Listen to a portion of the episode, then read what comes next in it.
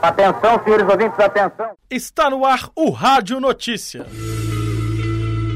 Proex divulga edital de projetos 2012.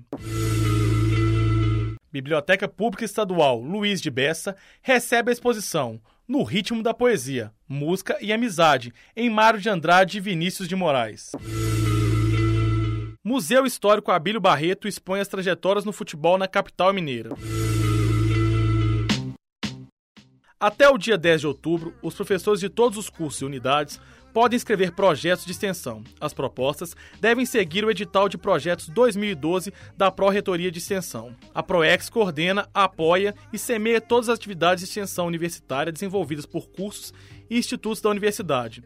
O assessor Marcos Roberto Nascimento ressalta as principais novidades do edital de projetos 2012. As principais novidades em relação a este edital é, são as seguintes. A, a primeira delas tem a ver com a introdução nesse novo edital das definições, definições acerca de alguns conceitos importantes como extensão universitária, interdisciplinaridade, projeto de extensão, que tem um impacto importante na hora da avaliação. Uma outra mudança importante foi a redução de pareceres que no edital anterior né, é, de alguma maneira confundir os proponentes.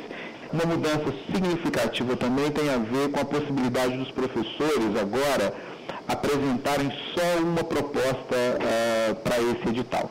Que ao final de cada projeto, os professores, coordenadores deverão apresentar como produto acadêmico do projeto alguma coisa no formato né, da produção acadêmica que está é, presente no currículo Lattes a respeito da produção acadêmica para a extensão universitária.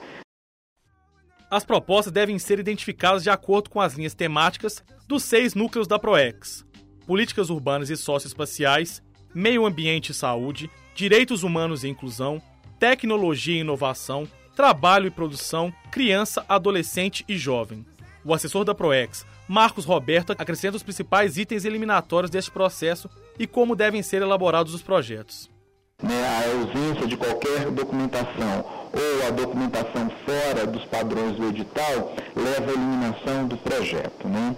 É, outro importante é, destacar é que os nossos, o projeto de extensão, eles têm que buscar envolver né, o maior número possível né, de atores da comunidade acadêmica da PUC Minas, como professores, alunos e funcionários, a fim de buscar uma maior integração né, e envolvimento da comunidade acadêmica com a comunidade externa à universidade.